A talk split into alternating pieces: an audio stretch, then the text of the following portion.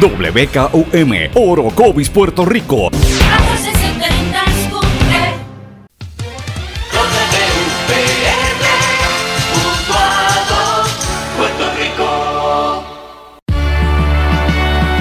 Transmite WEXS Patillas Guayama. X, X, X 61. Escuchas WMDB desde Fajardo, Puerto Rico, a través del 1480M y a través de www.el1480.net, llegando donde otras no llegan.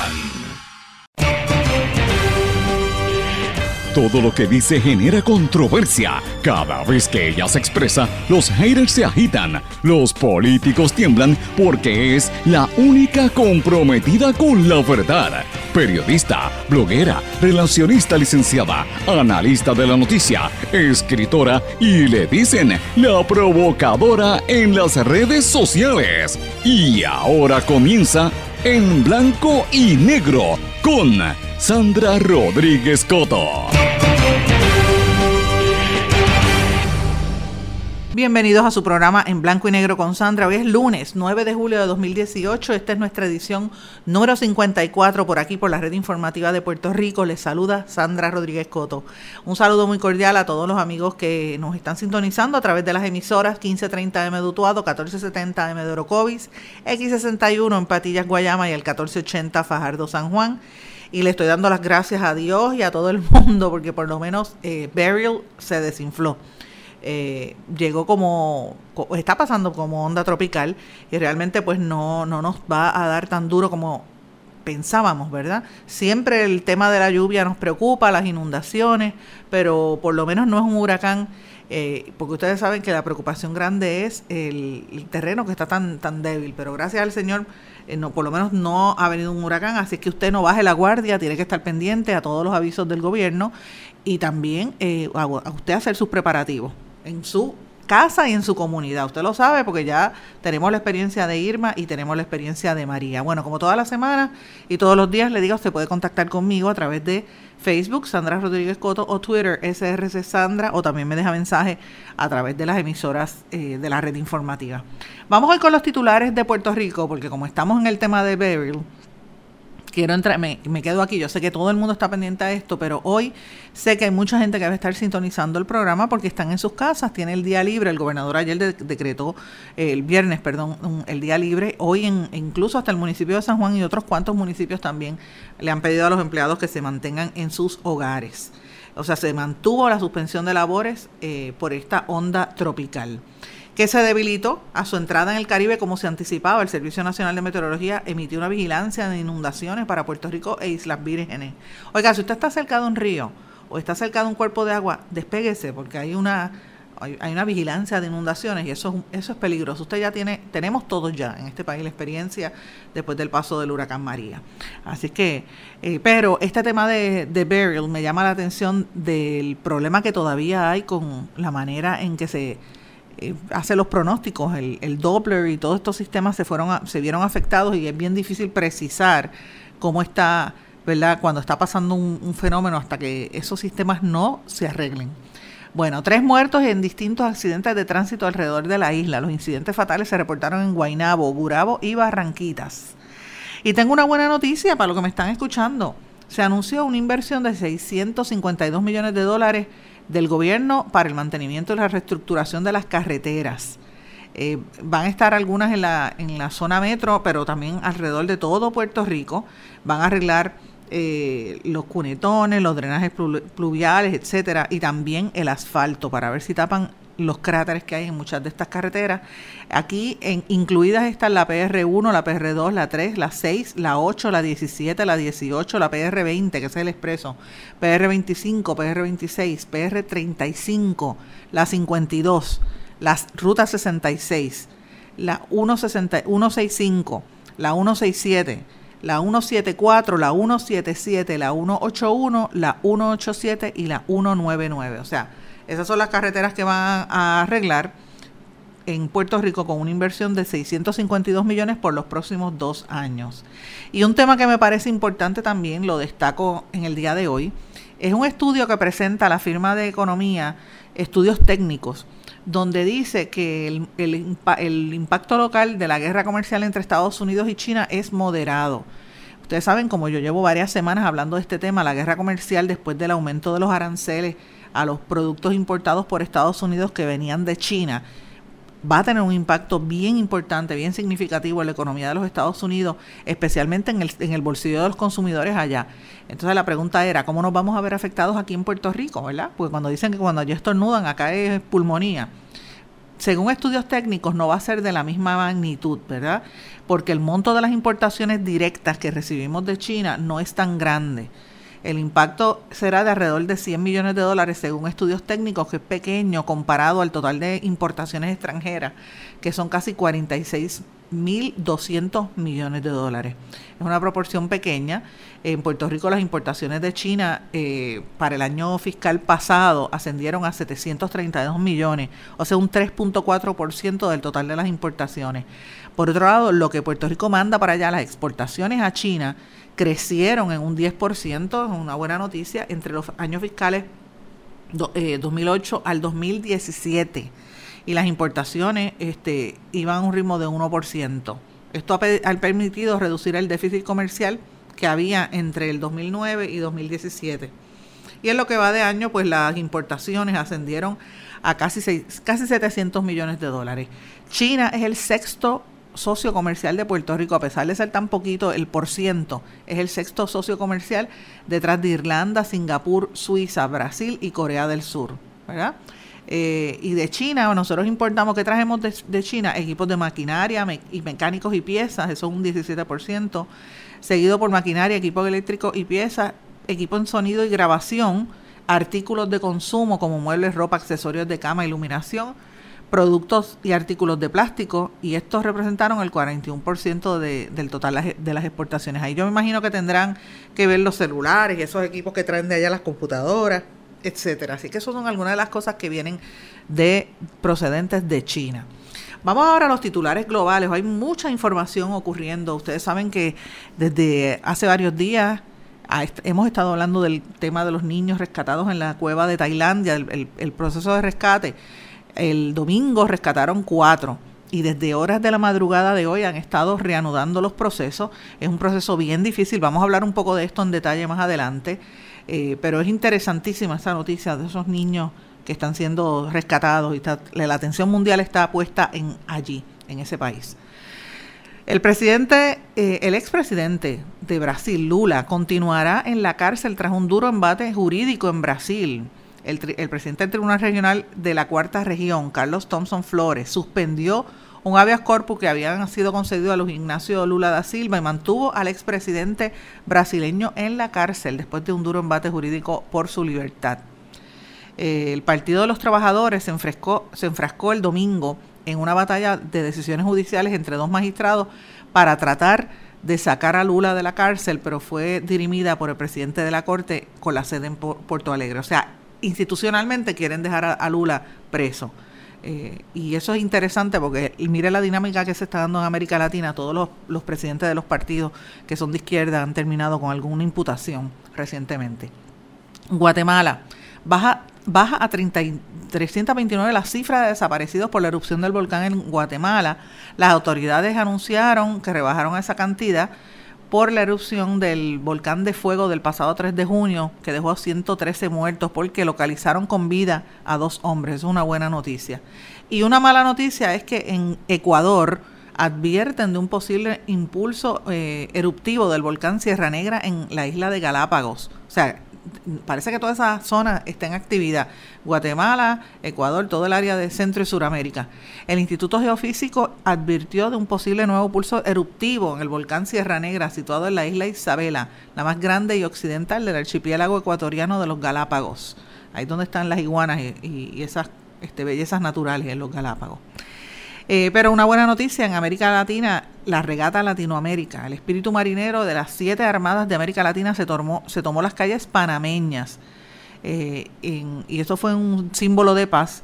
Estaba Argentina, Brasil, Chile, Colombia, México, Perú y Venezuela, que fueron a la ciudad de, Panamá durante el desfile naval Las Velas Latinoamericanas 2018, en el que cientos de personas apreciaron las maniobras y marchas sincronizadas. Y comenzó en el día temprano, en el día de hoy, eh, en la cinta costera. Interesantísimo lo que, y, bien, bien, los que han podido ver en este tipo de, espectáculo, es bien interesante. Eh, Puerto Rico obviamente no está, no está ahí. Dimite el primer ministro del Brexit, interesante, en el Reino Unido, David Davis, por estar en desacuerdo con el plan de la jefa del gobierno, Teresa May, eh, y, él renunció.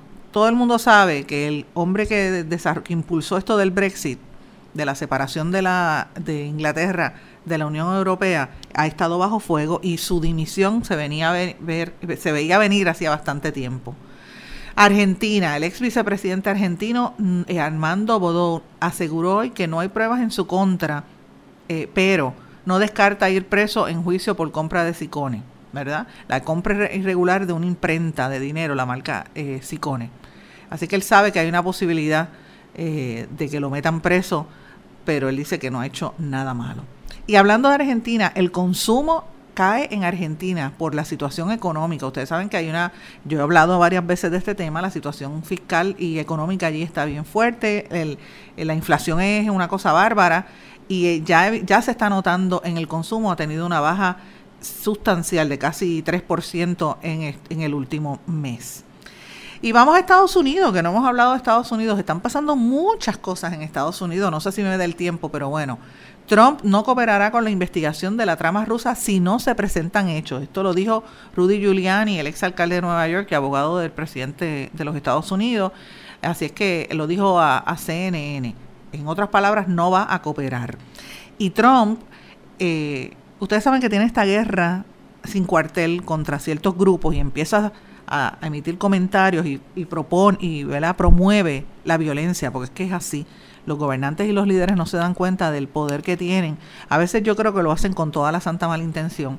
Y en países totalitarios, en países de América Latina, ustedes veían a los, a los gobernantes atacando a la prensa, por ejemplo, para luego eh, zafarse de, las preguntas, para que no le hicieran preguntas, las investigaciones, y luego se dan estos ataques a periodistas y, e incluso asesinatos. Mira lo que está haciendo Donald Trump, él predice una bancarrota del New York Times y del Washington Post en siete años, lo está tuiteando, y dice que es que la propaganda que está tratando de impulsar Amazon, el dueño del Post, pues lo va a llevar a la quiebra.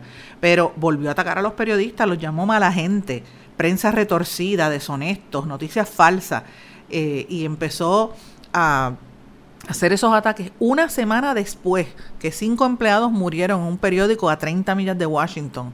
En el periódico, ustedes recordarán, en el Gazette, que entró un loco a disparar. Y un loco no entra por cualquier cosa. Esa gente entra porque eh, están locos, pero algo triggers, o sea, le, le dispara eso en la mente.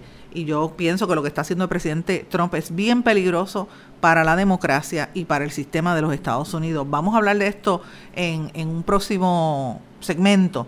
Hoy tengo un programa bien interesante. Vamos a hablar de la educación en Puerto Rico y tengo una invitada especial en el próximo segmento, la presidenta de la Asociación de Maestras de Puerto Rico. Vamos a hablar de la decisión en el tribunal de los días recientes, del pasado semana.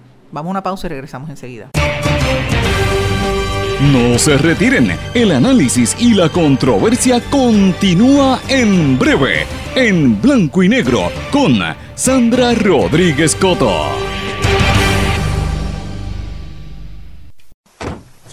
Te pondrán a prueba, te llevarán hasta el límite, pero no importa cuán fuerte griten o cuántos cositos de queso vuelen por el aire, tú eres el conductor, el que está al mando no te rindas. Resiste. Y arranca solo después de oír el clic del cinturón, porque cada 8 minutos un pasajero de 8 a 14 años resulta lastimado en un choque. Servicio público de esta emisora. Hola. Estoy llamando por anuncio del carro. Dice que se negocia el precio y se financian los pagos. En español, algunos verbos terminados en AR, como negociar y financiar, se confunden con otros terminados en EAR, como pelear o faxear. Aunque se dice pelea y faxea, es preferible decir negocia y financia. Estoy llamando por el anuncio del carro. Dice que se negocia el precio y se financian los pagos. El español nuestro de cada día. Dilo bien, dilo mejor. Academia Puertorriqueña de la Lengua Española, Fundación Puertorriqueña de las Humanidades y esta emisora.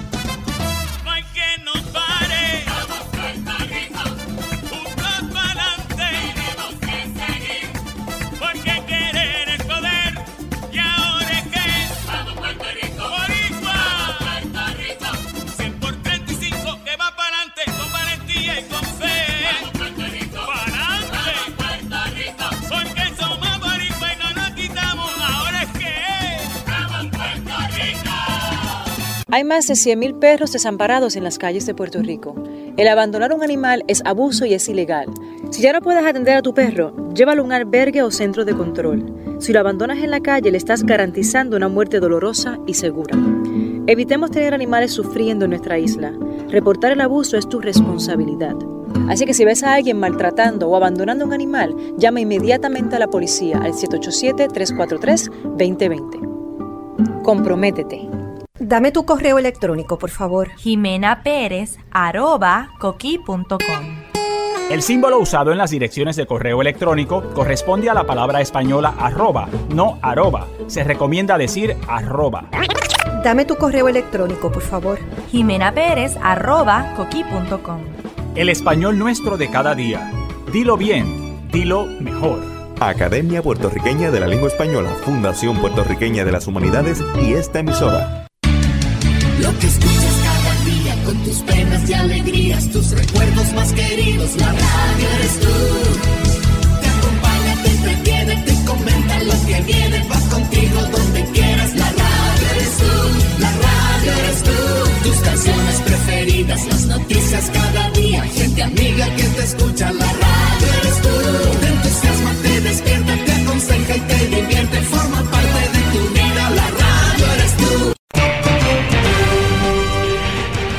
ya regresamos con el programa de la verdad, en blanco y negro, con Sandra Rodríguez Coto. Y de regreso en blanco y negro con Sandra. Bueno, me encuentro en línea telefónica con doña Aida Díaz, la presidenta de la Asociación de Maestros de Puerto Rico, que como ustedes saben es un tema que yo te llevo muy cercano al corazón porque la educación es la base del país. Y el viernes, bajo esta decisión del Tribunal de Primera Instancia, de, eh, de certificando prácticamente, invalidando las escuelas charter. Doña Aida, ¿cómo está usted? Yo muy bien, gracias, muy bien. Un placer estar contigo, Sandra, y con tu público. Ahora que hemos esperado, ¿verdad? Unos cuantos días, yo sé que la gente está pendiente a lo del, a lo del tiempo, pero esta semana es fundamental porque evidentemente empezamos, nos acercamos a que empiece el nuevo semestre y ustedes han tenido una victoria, a los maestros, en particular la Asociación de Maestros, una, una victoria contundente en el tribunal. Eh, ¿Qué usted anticipa que va a ser, que va a pasar en, las próximos, en los próximos días?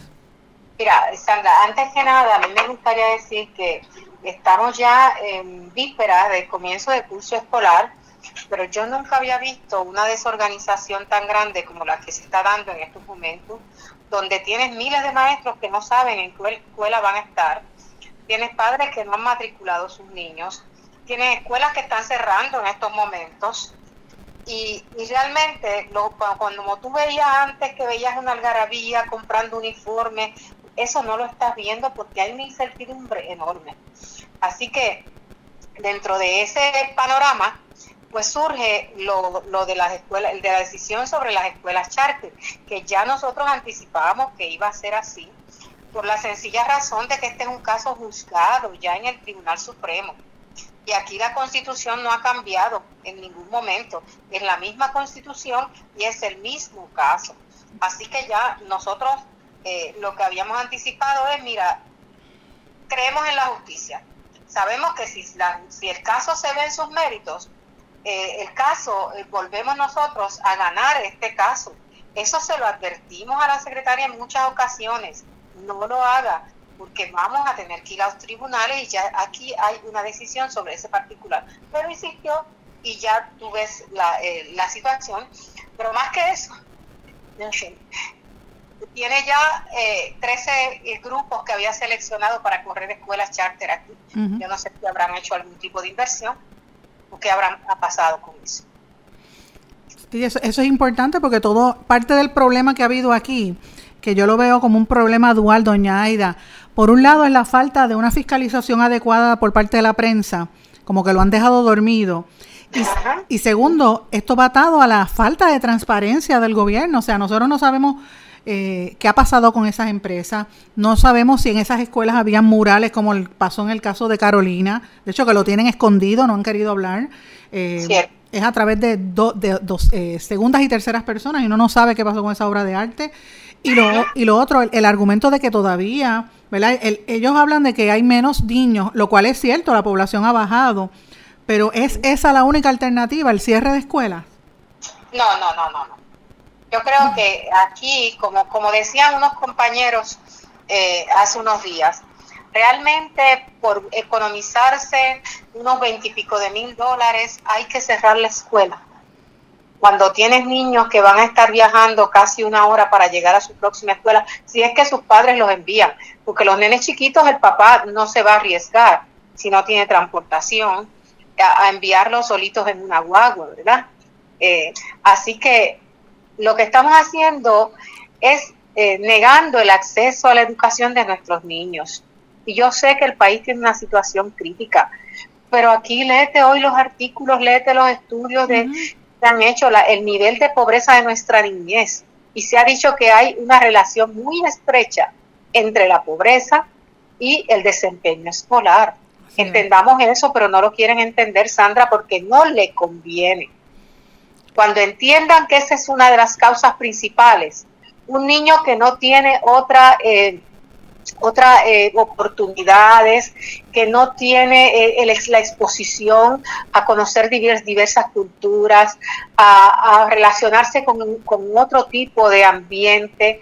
Tú le estás pidiendo que entonces se desempeñe de la misma manera que el hijo de aquel que tiene todas las oportunidades y las posibilidades y te lo lleva de viaje o te lo lleva de excursión, le compra libros, le, le tiene internet en su casa, ¿no? Eh, y, y lee con él desde pequeño empiezan a leerle. Eh, no, podemos esperar el mismo tipo de desempeño. En segundo lugar, nos, aquí no se considera cuántos niños de educación especial hay.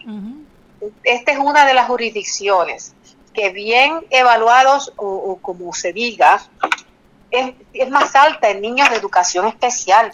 Por lo tanto, tú no puedes tener el mismo número de estudiantes en, una escuela donde tienes el 50% de los niños de educación especial, que el mismo número de maestros, perdóname, en una escuela donde, donde, donde no tienes prácticamente estudiantes de educación especial. Estos niños necesitan una atención especial. Un niño que no vea bien, un niño que no escuche bien, un niño que tenga eh, dificultad para concentrarse, tú no lo puedes tratar de la misma manera. Imagínate, eh, dígamelo a mi doña Aida, que usted sabe cómo es mi lucha, que yo eh, he estado bien de cerca en eso. Un niño, como usted menciona, necesita unos acomodos especiales que no se les quieren dar y le han cortado, la propuesta es casi 80, casi 80 millones de dólares en ese programa nada más. Ahora, yo, esto me trae un tema que yo creo que es importante y es que la educación, ¿verdad? La, la enseñanza, la instrucción pública va de la mano con los maestros, con el rol que tiene que tener el maestro. ¿Cuántos maestros hasta ahora ya han sido eh, certificados? ¿Cuántos van a entrar a, trabajar? O sea, ¿cómo está esa situación con los nombramientos de los maestros, que, es algo tan preocupante? Y en lo que... Esa es una de las cosas que está ocurriendo este año. Este antes, este año, fíjate que se centralizó todo. Contrario a lo que se recomendaba, que se descentralizaran los procesos en el Departamento de Educación, ahora se han centralizado, las escuelas no tuvieron oportunidad de ser organización escolar, se las hicieron desde el nivel central. Y entonces, una persona allá detrás de un escritorio le dijo al director de la escuela tal, mira, esto es lo que va a enseñar tu escuela. Y este es el número de maestros que va a tener, así que arréglatelas como pueda. Y a los maestros le dijeron, mira, tenemos aquí hay una lista. Tienes derecho a escoger de 10 plazas, entre esas 10 plazas de las que hay ahí, pero mm, es muy difícil para uno saber cuántos maestros faltan por nombrar, cuántos maestros se van a quedar cesanteados, a excepción de lo que ella dijo hace dos semanas, que faltaban todavía ocho mil maestros por nombrar. Lo demás no sabemos. No sabemos cómo se está haciendo.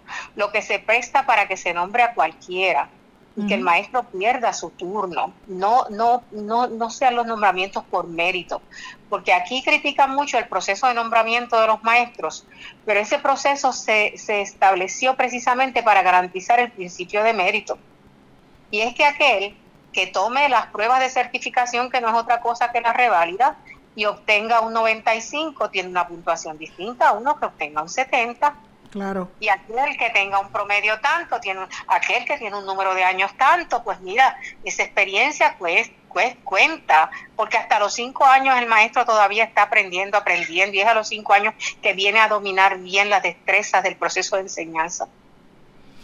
Y entonces, pero ahora mismo todos esos que están en lista de espera, porque imagínense, ¿qué, va a pasar con ellos? ¿Qué garantía o qué, o qué le dice el, departamento? Sandra, no sabemos, porque eh, eh, por primera vez también ella se niega, un jefe de agencia se niega a reunirse con la unión que representa a los maestros. ya son tantas las querellas que le tenemos en, en eh, radicadas. Yo digo, pero ¿hasta cuándo vamos a llegar?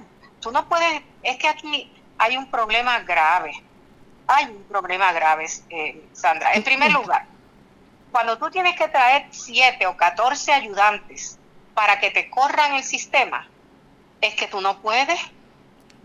Eso no es. Claro. Si a ti te nombran, si tú tienes ese programa y tú tienes que traer, digamos, tres ayudantes más o, asesores, porque no, pues mira, algo está pasando. Sí pues ahora en educación quiere decir que eh, han tenido que traer siete personas o, catorce, que sé yo ni cuántas son de afuera, que ni siquiera conocen nuestra idiosincrasia como pueblo. Y aquí hay que conocer, aquí hay que conocer, como, como decía un nene de Berwin, un papá, me han mandado mi niño a una escuela que está destruida cuando su escuelita era maravillosa. Doña Aida, eh, una pregunta que yo le quiero hacer, porque yo le escucho a usted y usted sabe que yo recorro de norte a sur la isla y me paso hablando con maestros y con padres también.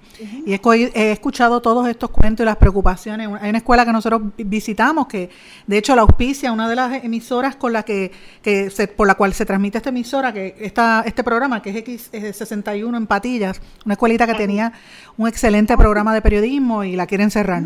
Eh, y, es una escuela modelo, parece, eh, o sea, se ve hasta bonita, limpiecita, los niños educados y todo lo demás. Entonces la pregunta es, ¿esto es un, esto es un, proyecto para destruir el sistema de educación pública o es un proyecto para embrutecer a la sociedad? O, a qué se debe? Porque es que yo no veo ni pies ni cabeza con este proyecto de la, de la secretaria y usted dice que ni siquiera se reúne con, con el sindicato, no lo entiendo. No, yo, mira, yo creo, Sandra, para mí, en primer lugar es para destruir la escuela pública. El gobierno quiere zafarse de la escuela pública, como se ha zafado de todo, de energía eléctrica, de por ahí se intentó con el fondo, y así va a seguir con todo, porque este tipo de gobierno, recuerda que no cree en, un gobierno eh, público, ¿no? Cree más en la empresa privada, y esta es una filosofía que viene desde, ya tú sabes, de, importada pero no miramos nada más que hacia el norte y no miramos a otros países. Entonces queremos hacer lo mismo. La secretaria de Educación Federal es multimillonaria y se dedica a, dar dinero a fundaciones para crear escuelas charter en Estados Unidos y destruir la escuela pública. Y todo el mundo lo sabe. Entonces, yo entiendo que aquí la secretaria eh, Kelleher vino con ese propósito desmantelar el sistema de educación pública porque ya no escucha a nadie. Mira, en la región de Mayagüez le acaban de pedir la renuncia a todo el mundo. Imagínate. el mismo partido. Es increíble. Doña, Aida, deme un, un, segundo. Vamos a ir a una pausa y cuando regresemos me gustaría que me hablara un poquito sobre que vamos a esperar ahora el comienzo del semestre. Vamos a una pausa. No se retiren, el análisis y la controversia continúa en breve, en blanco y negro, con Sandra Rodríguez Coto. Te pondrán a prueba, te llevarán hasta el límite, pero no importa cuán fuerte griten o cuántos cositos de queso vuelen por el aire, tú eres el conductor, el que está al mando no te rindas. Resiste. Y arranca solo después de oír el clic del cinturón, porque cada 8 minutos un pasajero de 8 a 14 años resulta lastimado en un choque. Servicio público de esta emisora. Hola. Estoy llamando por el anuncio del carro. Dice que se negocia el precio y se financian los pagos. En español, algunos verbos terminados en AR como negociar y financiar se confunden con otros terminados en EAR como pelear o faxear. Aunque se dice pelea y faxea, es preferible decir negocia y financia. Estoy llamando por el anuncio del carro. Dice que se negocia el precio y se financian los pagos. El español nuestro de cada día. Dilo bien, dilo mejor. Academia Puertorriqueña de la Lengua Española, Fundación Puertorriqueña de las Humanidades y esta emisora.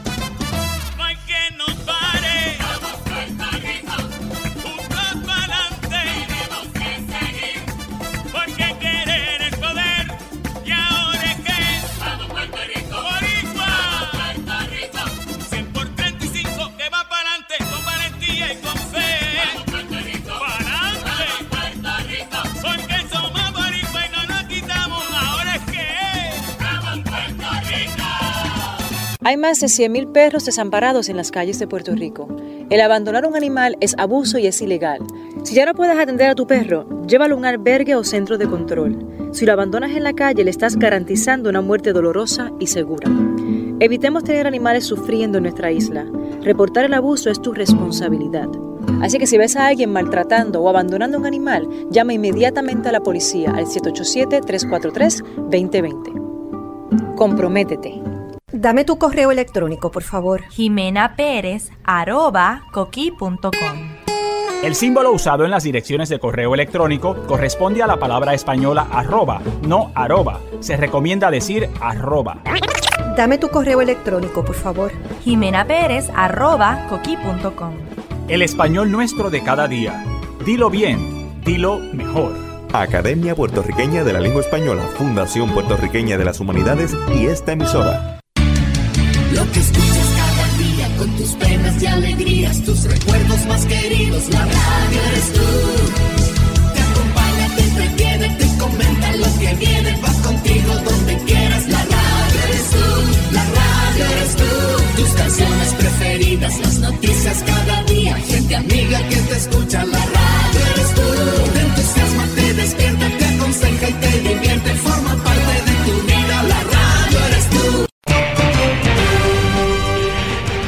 ya regresamos con el programa de la verdad, en blanco y negro, con Sandra Rodríguez Coto. Y de regreso en blanco y negro con Sandra, estoy hablando con doña Aida Díaz, la presidenta de la Asociación de Maestros de Puerto Rico. Doña Aida, como ya estamos próximos a que empiece el semestre, ¿qué deben hacer los padres que no hayan recibido información sobre su escuela? Bueno, los padres que están en el caso tienen que esperar a lo que decide el Supremo. Yo creo que los padres deben seguir luchando por sus escuelas. Nosotros no sabemos lo que va a decidir el Supremo.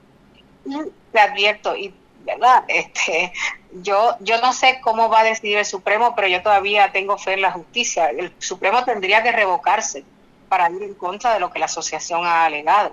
Eh, Así que eh, sería un caso, imagínate, eh, bien peculiar. Pero Sí, si el Supremo fallara en contra, nosotros vamos a ir más arriba. Esto es cuestión de principio y de la defensa de la escuela pública. Ah, Tú coges patillas. ¿Cuántas escuelas le dejaron a patillas? ¿Cuán- ¿Cuántas le dejaron? Mira, tres escuelas. Imagínate. Hay varios que no tienen una sola escuela. Y entonces tienes nenes que tienen que estar viniendo acá a, a Yabucoa.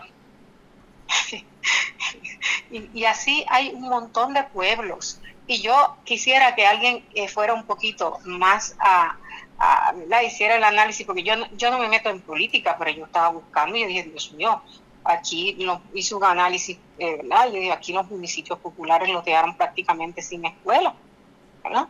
¿Usted, eh, usted entiende que es una cuestión político-partidista? Bueno, yo vi que hay muchos municipios que está dirigido por un alcalde popular y los dejaron prácticamente sin escuela, Sandra. Hay PNPs también, los hay, pero donde más hay, pues mira, pues en, en- en el partido contrario. O sea que donde más, usted está diciendo que donde más escuelas han cerrado es en los municipios populares. Por lo que yo pude ver en las escuelas, la lista que tengo, hay municipios que los han dejado prácticamente a dicho, municipios que han dejado prácticamente sin escuelas. Y entonces, este, tienes los alcaldes que ahora se han tirado a la calle a defender sus escuelas porque ellos saben que las necesitan. que las necesitan y les resuelven problemas en sus comunidades. Muchas son refugios, otras aquí yo tengo la foto de la escuela Oscar L. la Oscar L. Bunker en Caguas. Le arrancaron las puertas y le rompieron la pared al comedor escolar o a un salón. Me mandaron las fotos que yo digo, aunque se gane ese caso, esa escuela no la van a poder usar. Porque yo no sé si fue con un marrón que rompieron las paredes. A lo mejor era que ya... ¿Dónde es esa escuela? Eso es en Caguas, Cañamoncito. ¿Era para hacer un negocio ahí? No sé, pero si quieres te envío la foto, es increíble. me gustaría verla. Eh, doña Aida, y en los municipios, obviamente eh, sabemos que la, preocupación es, es, grande, sobre todo ahora en esta época que estamos en plena temporada de huracanes, pero yo le, insisto un poco con los maestros, porque he conocido, yo recibo muchos mensajes de gente, sobre todo en el área, por allá por Aguadilla, el área noroeste, también en el centro, al interior de la isla, matrimonios que son maestros, gente que no sabe qué va a pasar con su, con, su trabajo, no saben si van a tener trabajo, ¿no? Eh, ¿Qué, le podemos decir a esos maestros? Mira, eh, si, si son permanentes, tienen que acomodarlos donde sea. A mí mi preocupación bien grande es con los que son transitorios, que llevan años y aún no le han dado una permanencia. Y yo le envié a, a ella y se la envié al senador Abel Nazario 400 casos que nos quedaban a nosotros desde el 2012-2013 de gente que llevaba 10 años, 15 años y no le habían dado permanencia. Y le dije, mire, esto ya es, insostenible.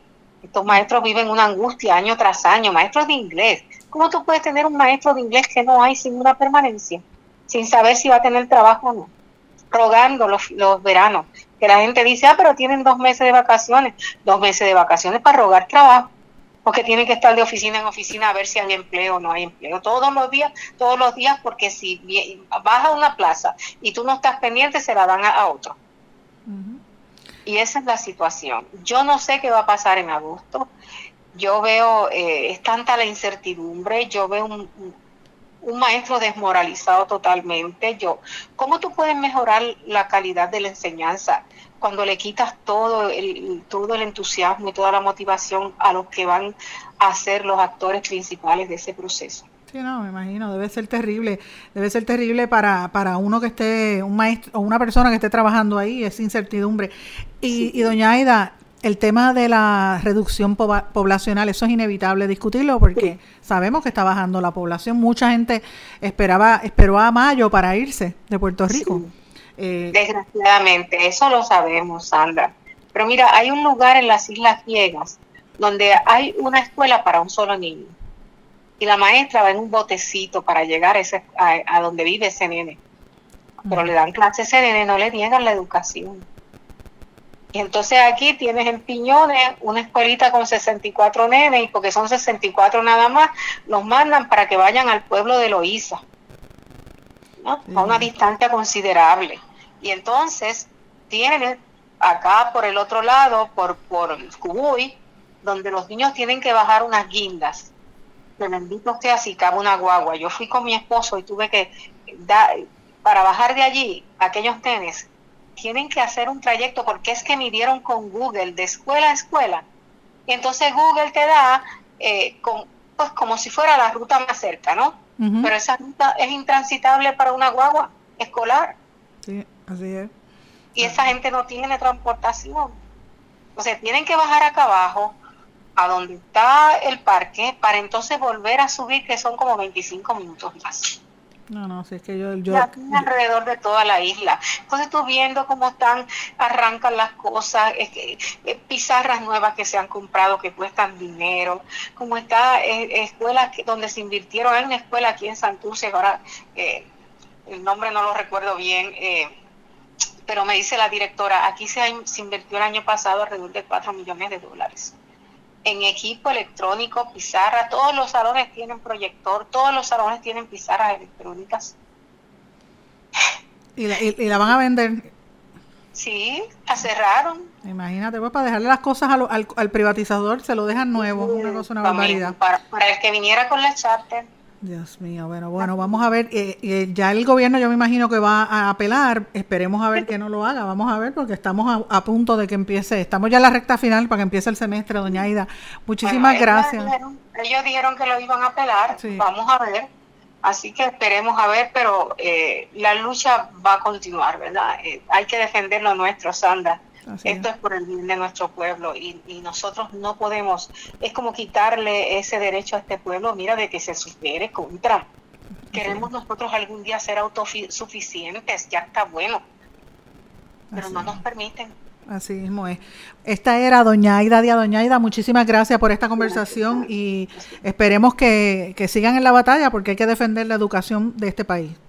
Gracias, Sandra. Muchísimas gracias interesante toda esta conversación con doña Aida Díaz de la Asociación de Maestros. Ustedes saben que yo tengo un, vínculo bien cercano a las escuelas. No es que yo sea maestra ni nada por el estilo. Sí tengo muchos maestros en mi familia de escuelas, universidades, en todos los niveles. Lo que pasa es que para mí la educación es una cosa tan básica, tan fundamental. Y yo respeto tanto el trabajo de un maestro. Porque bajo las condiciones tan difíciles que tiene en Puerto Rico, en todo el mundo, pero particularmente aquí en Puerto Rico, eh, son unos titanes esa escuela que nosotros visitamos allí en Patillas y todas las, las escuelas que uno visita por ahí eh, es triste. Yo visito muchas con, con proyectos personales como y, y en algunos con los que colaboro, como por ejemplo el Festival de la Palabra, que van a, a, fomentar la lectura en escuelas, en comunidades, y siempre usamos la escuela como el entorno de la comunidad, ¿verdad?, para visitar. Y es bien triste cuando uno ve estas decisiones y esta y esta forma en que se cierra y, se maneja como si no fueran seres humanos y uno ve a los padres con esa desesperación y a los nenes que le cogen cariño a sus maestros, están perdidos y después a los maestros sin trabajo, con tanto sacrificio que, muchos ¿verdad? se esmeran por tener sus escuelas bonitas. Así que es bien triste. Y este fin de semana, el amigo Nelson Colón Tarratz, el, el presidente de la Fundación Comunitaria de Puerto Rico, publicó una columna bien interesante en la sección de blogs del Nuevo Día. Yo les recomiendo que la miren en detenimiento. Él la titula Otra mirada al cierre de escuelas.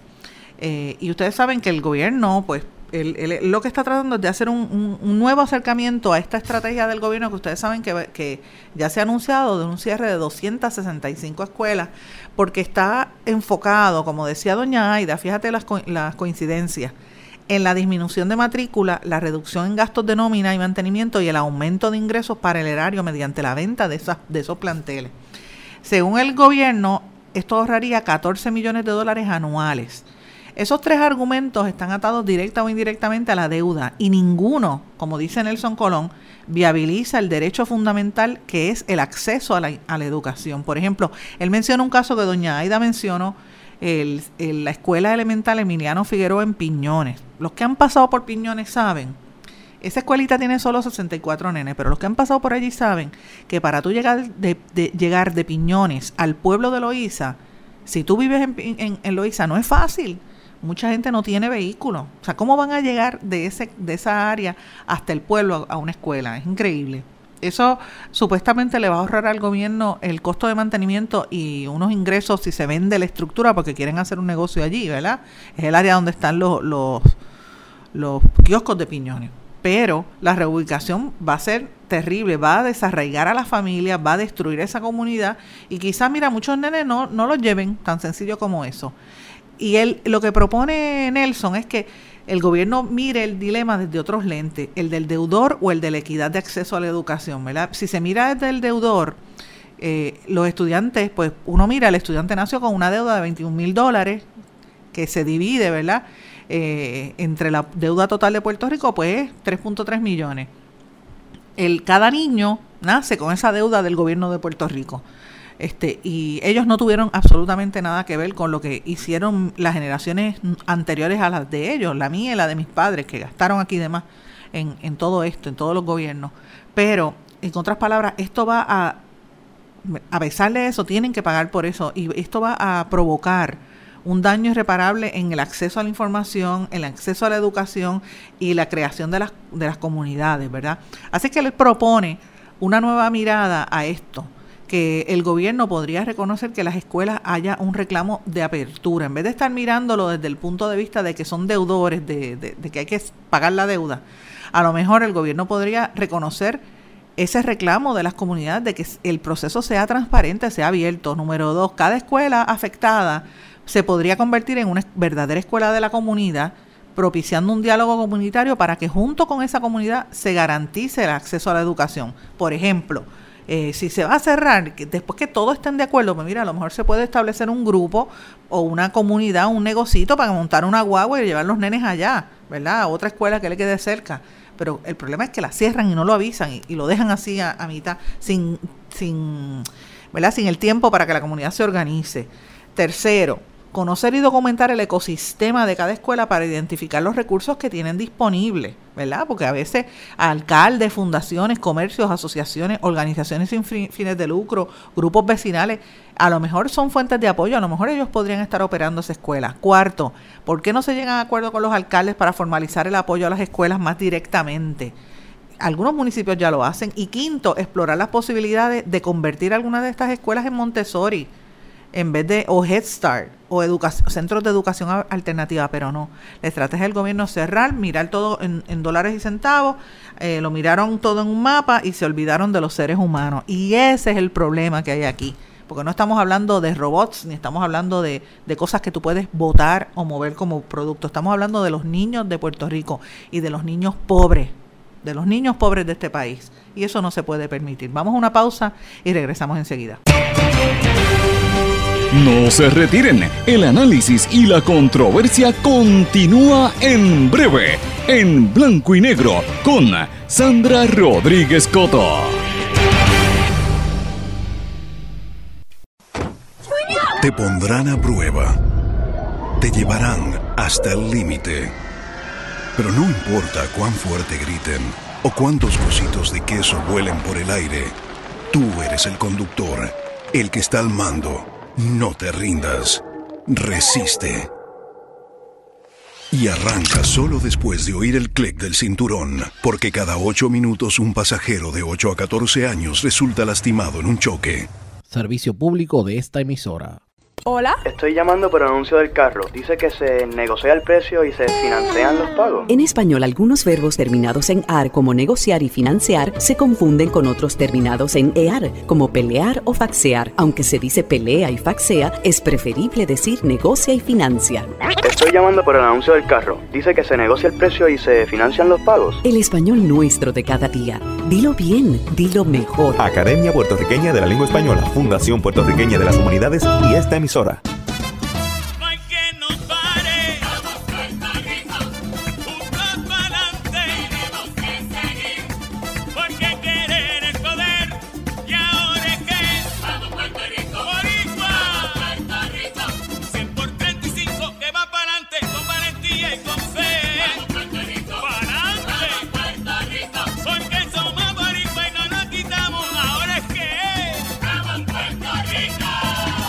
Hay más de 100.000 perros desamparados en las calles de Puerto Rico. El abandonar un animal es abuso y es ilegal. Si ya no puedes atender a tu perro, llévalo a un albergue o centro de control. Si lo abandonas en la calle, le estás garantizando una muerte dolorosa y segura. Evitemos tener animales sufriendo en nuestra isla. Reportar el abuso es tu responsabilidad. Así que si ves a alguien maltratando o abandonando un animal, llama inmediatamente a la policía al 787-343-2020. Comprométete. Dame tu correo electrónico, por favor. Jimena Pérez, arroba, El símbolo usado en las direcciones de correo electrónico corresponde a la palabra española arroba, no arroba. Se recomienda decir arroba. Dame tu correo electrónico, por favor. Jimena Pérez, arroba, El español nuestro de cada día. Dilo bien, dilo mejor. Academia Puertorriqueña de la Lengua Española, Fundación Puertorriqueña de las Humanidades y esta emisora. Lo que escuchas cada día con tus penas y alegrías, tus recuerdos más queridos, la radio eres tú. Te acompaña, te entretiene, te comenta lo que viene, va contigo donde quieras, la radio eres tú, la radio eres tú. Tus canciones preferidas, las noticias cada día, gente amiga que te escucha, la radio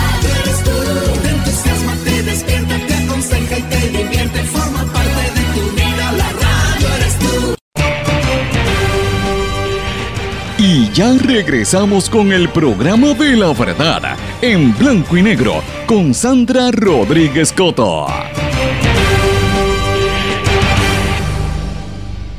De regreso a la parte final de En Blanco y Negro con Sandra. Bueno, yo me imagino que ustedes han estado viendo la noticia del rescate de estos nenes en la cueva de Tailandia. Una cosa impresionante. Ayer sacaron a cuatro, están en ese proceso ahora, eh, y un total de 90 expertos han participado en esta misión, ¿verdad? De los cuales hay 90 usos, 40 de Tailandia y 50 extranjeros.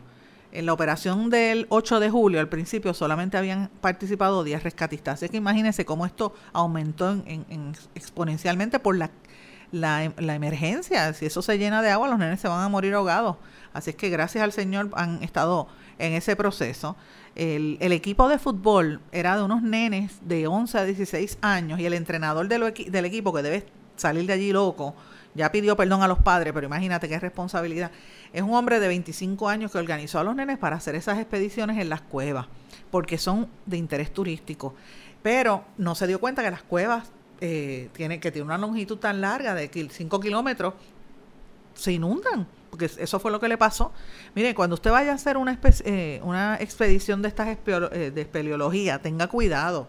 No todo el mundo sabe hacer eso, no se meta solo a hacer esa locura tiene que ir con un experto. Aquí en Puerto Rico, yo, para mí el mejor es Rosano Boscarino, que por muchos años está en, Aventuras Tierra Adentro. Para mí es el mejor y lo he hecho, lo, hice varias veces con él. De hecho, Rafi Rivera hace más de 20 años y yo con Eduard Sayas, que también es periodista. Eduard es el, el actualmente, eh, bueno, él fue director del, del periódico El Vocero y actualmente es el portavoz de la Junta de Control Fiscal. Y Eduard y este, hace veinte y pico de años, cuando era reportero en, en el Nuevo Día, eh, y yo estábamos, nos tiramos para las cuevas con Rafi y ese grupo, así que imagínense, era divino, la pasábamos bien, mis maridos, nos tiramos por la cueva en ese momento, la pasábamos súper bien el grupo. Pero bueno, no todo el mundo se, se arriesga. Ese hombre eh, puso en riesgo su vida y la de los niños, evidentemente. Eh, y han sido bien, bien, bien difícil. ¿Cómo fue que la gente se enteró? Porque mira, los nenes estaban, eso es un parque nacional, y los nenes se metieron y ellos vieron una motocicleta y 11 bicicletas con un montón de equipos de fútbol y zapatos y todo, y los empleados em, y mochilas, y los empleados se preocuparon. Entonces los papás empezaron a preguntar y ahí es que se dieron cuenta de la situación. Eh, nueve días después de búsqueda es que se encuentran de la situación, los nenes debilitados, con condiciones bien adversas, eh, los nenes ya han escrito, gracias a Dios que estaban bien, que los extrañaban el, el, el dirigente que estaba eh, preocupado, pero esto generó conmoción mundial porque estamos en plena eh, eh, Copa Mundial de Fútbol y, obviamente cuando hay noticias así globales hablan de otros temas y, y, cuando son noticias que son de interés humano, porque este tiene una relación, ustedes recordarán el caso de los 33 mineros chilenos, pues aquí han habido comentarios de todas partes del mundo. El empresario Elon Musk ha estado sugiriendo y dando ideas y, poniéndose de voluntario para tratar de ayudar. Y dijo, mira, yo les preparo hasta un tubo de oxígeno, un submarino. Trump tuiteó diciendo que eran valientes. Lo felicitó, lo felicitó al gobierno y a los rescatistas. El presidente de la FIFA, Gianni Infantino, le escribió una carta al de la Federación de Fútbol de, allá de Tailandia. Le dijo, miren, cuando, salgan los nenes, los invitamos a que vengan al partido final de la Copa Mundial eh, en Moscú. Así que no ha sido, no ha sido fácil, no ha sido fácil el proceso. ¿En qué se parece y en qué se diferencia al de los mineros chilenos? Ustedes recordarán aquel caso en el año 2010 que fue bien reconocido, que han hecho hasta una película con, con eh, Antonio Banderas. Eh, todo el mundo lo vio por internet. De hecho, ese rescate de los mineros chilenos, un paréntesis, les digo, fue lo que catapultó a Twitter, la red social a, a nivel global, porque todo el mundo lo estaba viendo por Twitter, más que por otros medios. Esos 33 chilen, eh, chilenos estaban, a diferencia de los nenes que de este año, los nenes son niños, son menores de edad, estaban en una cueva de una profundidad de 800 metros, en áreas montañosas. Eh, y en, a diferencia de los chilenos, los chilenos estaban a 750 metros hacia abajo, pero fue por un derrumbe, ¿verdad? Y había esa, esa preocupación de que se colapsara la... la ellos estuvieron 69 días debajo de la tierra y tenían miedo de colapsar la cueva. Eh, habían varias eh, opciones de rescate. En el caso de los chilenos, desarrollaron una cápsula rompiendo tierra para poder sacarlos. Por ahí fue donde los sacaron. En el caso de los nenes, pues han tratado, como les dije, de sacarlos, de succionarlos, etcétera, pero tiene que ser uno a uno nadando con unas caretas de buzo y los niños no son buzos. Eh, el clima, el clima es otra cosa bien diferente. En Tailandia ha estado lloviendo y es la, estamos en la temporada de lluvia. Por lo menos allá en Chile esa situación pues no, no estaba ahí. La salud, ¿verdad? Los, los buzos, cuando encontraron, los buzos británicos, cuando encontraron a los nenes en Tailandia, los primeros que le preguntaron era qué día era y si tenían algo para comer. Y los menores estaban totalmente, eh, ¿verdad? enfermos, estaban siendo alimentados con suplementos energéticos y con vitaminas. y en el caso de los mineros, uno de los renatos más célebres es que con una misma cucharita ellos compartían una lata de atún, porque no tenían provisiones, pero por lo menos este, tenían algo. 17 días después del derrumbe en Chile fue que le pudieron enviar alimentos con una sonda desde el exterior. Ellos tenían, en caso de los mineros, ellos tenían varias enfermedades crónicas como este, alta presión, diabetes y otras cosas que no empiezan a aparecer hasta después de los años 30. Número 5, el tema de la salud mental. Ese es uno de los peores eh, casos, ¿verdad? La situación más difícil, estar metido en, una cueva puede disparar los ataques de pánico, las sensaciones de claustrofobia eh, y otra serie de cosas. Los niños no estaban preparados para permanecer en espacios cerrados. Los mineros sí, los mineros ya estaban más o menos acostumbrados, era, ¿verdad? Sentían ataques de pánico, pero entendían la situación porque ellos trabajaban en las minas. Así que la situación es bien grave eh, y es normal que se sientan avergonzados. Y número seis, se parece en que evidentemente están en la mira mundial ambos casos. Más de mil millones de personas vieron por televisión el rescate de los mineros, que fue un producto de un esfuerzo internacional. En el caso de Tailandia, expertos de Estados Unidos, Japón, China y Australia participan en el operativo para salvar al grupo. Así que es interesante el, el minero Samuel Ábalos, eh, que había sido uno de los que participó, ¿verdad? Él dijo que experimentó un proceso de conversión que le hizo sentirse cerca de Dios al estar debajo de la tierra. Y otro de los mineros, Mario Sepúlveda, después de ser rescatado, dijo que, que creía que el amor era lo más hermoso en la vida y que se sentía renacer que había, se había, había estado enterrado en esos 40, eh, sus 40 años antes de vida, lo, literalmente los enterró y que iba a tener una nueva vida. O sea, ese tipo de experiencias donde uno se encuentra al borde de la muerte, hace a uno temblar y hace a, uno cambiar de perspectiva. Así que me parece interesantísimo esa historia y lamento mucho que no tenga demasiado tiempo para hablarlo, pero quiero hablar de este otro tema que también es importante, lo dejé al principio, no se me va a olvidar, del presidente Trump y los ataques a la prensa que les llama retorcida, deshonesto, eh, fake news, mala gente, etcétera. Y cómo, cómo es que él empieza con estos ataques a la prensa en un momento después de a los cinco días de haber de, que cinco personas murieran en un periódico eh, en Washington, ¿verdad? Esos comentarios Trump, los hizo en un meeting en Montana y luego fue transmitido en vivo por Fox en las noticias falsas, el, todos esos ataques y es, es peligroso, esta situación es bien peligrosa porque parece ser, es, un, es como, como que está emprendiéndola hacia, es una, una táctica para que los periodistas no le hagan preguntas. Entonces cuando tú haces el ataque al medio o criticas al medio o criticas la credibilidad, te niegas a dar información. Eso, eso es una táctica bien típica de los políticos. Trump lo ha llegado a un nivel exponencial. Así que ese es el tema que se está discutiendo más allá en los Estados Unidos. Eh, y por último, un tema que también me pareció importante y les recomiendo que lo busquen, la administración de Trump favoreció a las corporaciones en su oposición a, que se promueva la lactancia materna. Oigan esto, esto es una cosa, yo, es que yo no puedo creer. Todas las cosas que ha hecho Donald Trump es una cosa increíble. Ellos han estado poniéndole más atención a los intereses de las corporaciones que hacen las fórmulas de bebé y han estado en contra de, una resolución internacional que le daba más poder, ¿verdad? O le daba respaldo a que las madres cuando nacen los bebés los lacten. Todos los estudios saben que los niños cuando son lactados eh, tienen, tienden a estar en mejor condición de salud, eh, estar mucho mejor que si utilizan una fórmula, pero las empresas tienen ese negocio, es un negocio que tienen entre empresas, hospitales y médicos por muchos años. Eh, la situación ha ido cambiando. Yo creo que en el año, del año 2000 para acá la, la campaña de, de, la lactancia fue eh, sustancial. Eh, y esto, pues obviamente, pues lo han detenido un poco en Estados Unidos porque las empresas, tú sabes, compañías como Nestlé, Abbott, Mead Johnson, Wyeth, que también pertenece a, Nestlé, son las que hacen este tipo de fórmulas y obviamente ellos van dirigidos a doctores, enfermeras, este, parteras y a las mamás para crear ese vínculo con, con la marca y empezar a que consuman sus leches. Y bueno, tú sabes, yo no estoy en contra de la fórmula, pero la lactancia materna, sin lugar a dudas, todos los estudios eh, demuestran que es, que es lo mejor. Y en los Estados Unidos, pues han estado impulsando todo lo contrario. Les, les refiero que estén atentos a esa noticia porque eso va a reventar esta semana y podemos hablar un poco en detalle sobre este tema. Yo lo digo públicamente, yo por muchos años escribí del tema. Eh, tengo una hija que ya tiene 15, va a cumplir 16. Hace 16 años hablábamos de, de este tema de la lactancia. Eh, con mucho detenimiento en una serie de reportajes que hicimos en el Nuevo Día que provocaron después un, el primer la primera protesta masiva en Plaza Las Américas de mujeres que fueron a lactar porque yo saqué una historia de una muchacha que la sacaron, la botaron de la tienda de Brookston, nunca se me va a olvidar. Eso lo podemos narrar otro día en detalle, mi madre. Y han pasado 16 años y vemos con Trump que todo regresa hacia atrás.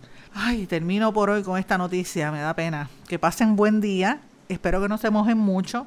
Espero que hayan cambiado un poco el ambiente del tema de la lluvia con este programa de hoy y seguimos hablando mañana en blanco y negro con Sandra. Que pasen todos un lindo día. ¿Se quedó con ganas de más? Busque a Sandra Rodríguez Coto en las redes sociales o acceda a en blanco y negro.blogspot.com porque a la hora de decir la verdad solo hay una persona en la cual se puede confiar. Sandra Rodríguez Coto en blanco y negro.